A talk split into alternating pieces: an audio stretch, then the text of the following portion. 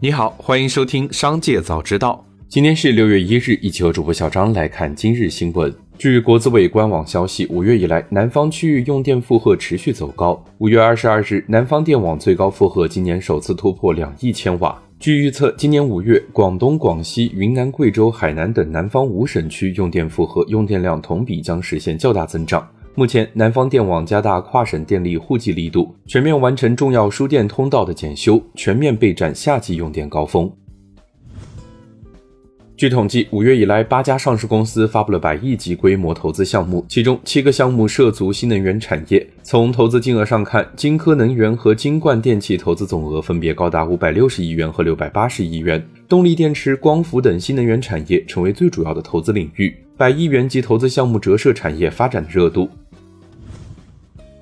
恒大财富发布公告，自二零二一年九月以来，公司全力推进资产处置筹措兑付资金，共完成二十期兑付，并于今日进行本月兑付。因公司资金回笼情况不理想，本月可兑付资金不足，无法按原标准兑付。公司将继续推动资产处置，努力筹措兑付资金。紧接着，再让我们一起来关注企业动态。印尼最大的出租车运营商 Bluebird 将向比亚迪采购占其新增车队百分之八十数量的电动车。由于低成本车型更受青睐，Bluebird 正在重新评估特斯拉的订单。Bluebird 的总裁在接受采访时说，今年将交付给 Bluebird 的五百辆电动车中，大部分将由比亚迪生产，尤其是 E 六和 T 三车型，因为这些车辆更符合印尼市场。五月三十一日，百度创始人、董事长兼首席执行官李彦宏在摩根大通全球中国峰会期间宣布，百度将设立十亿元人民币的百度文心投资基金，旨在推动大模型生态繁荣，同时启动文心杯创业大赛，最高奖项为价值一千万元的早期投资。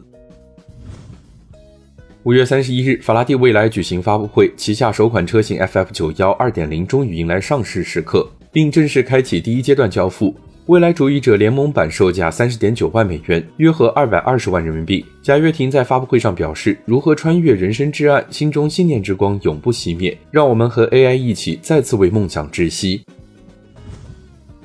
五月三十一日，有市场消息，大连万达集团就旗下中国支付子公司与包括字节跳动在内的潜在买家磋商，其支付牌照快钱估值约十亿元。对此，抖音集团相关人士回应称，该消息不实，目前只是在初步接洽。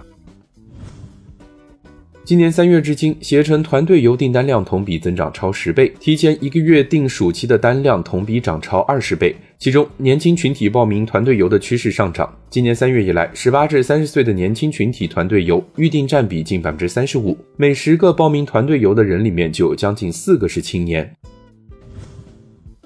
近日，由艺人陈赫创建的贤合庄卤味火锅北京门店已经全部关闭，这也是继加盟商维权、陈赫退出股东等事件后，在线一城市门店收缩。北京商报记者实地走访此前经营的北京贤合庄门店，已经全部关闭。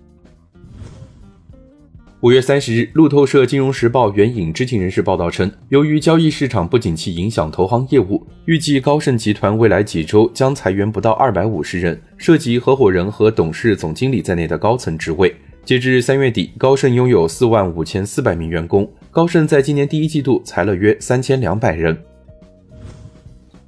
五月三十日，星巴克新任全球首席执行官纳斯汉上任后首次到访中国市场，在接受媒体群访时表示，星巴克仍然坚持直营，不会止步于九千家门店的目标。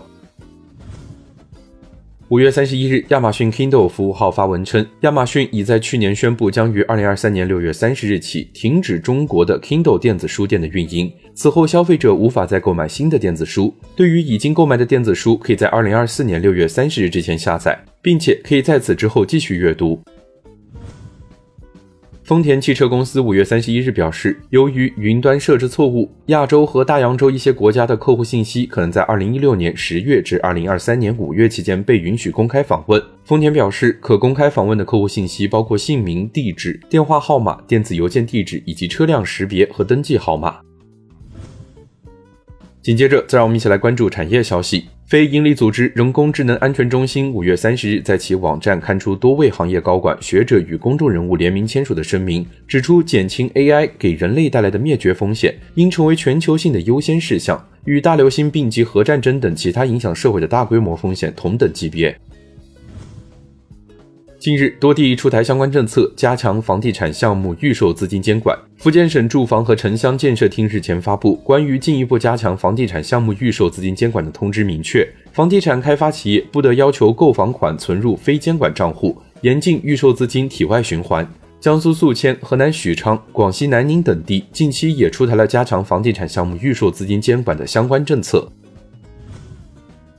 全国跨境电商综市区现场会五月三十至五月三十一日在浙江省杭州市召开。会议要求各地要把握我国跨境电商发展机遇，扎实推进综市区建设，打造外贸创新发展新高地。要推进贸易数字化应用，提升通关便利化水平。以上就是今天新闻的全部内容，感谢收听，让我们明天再会。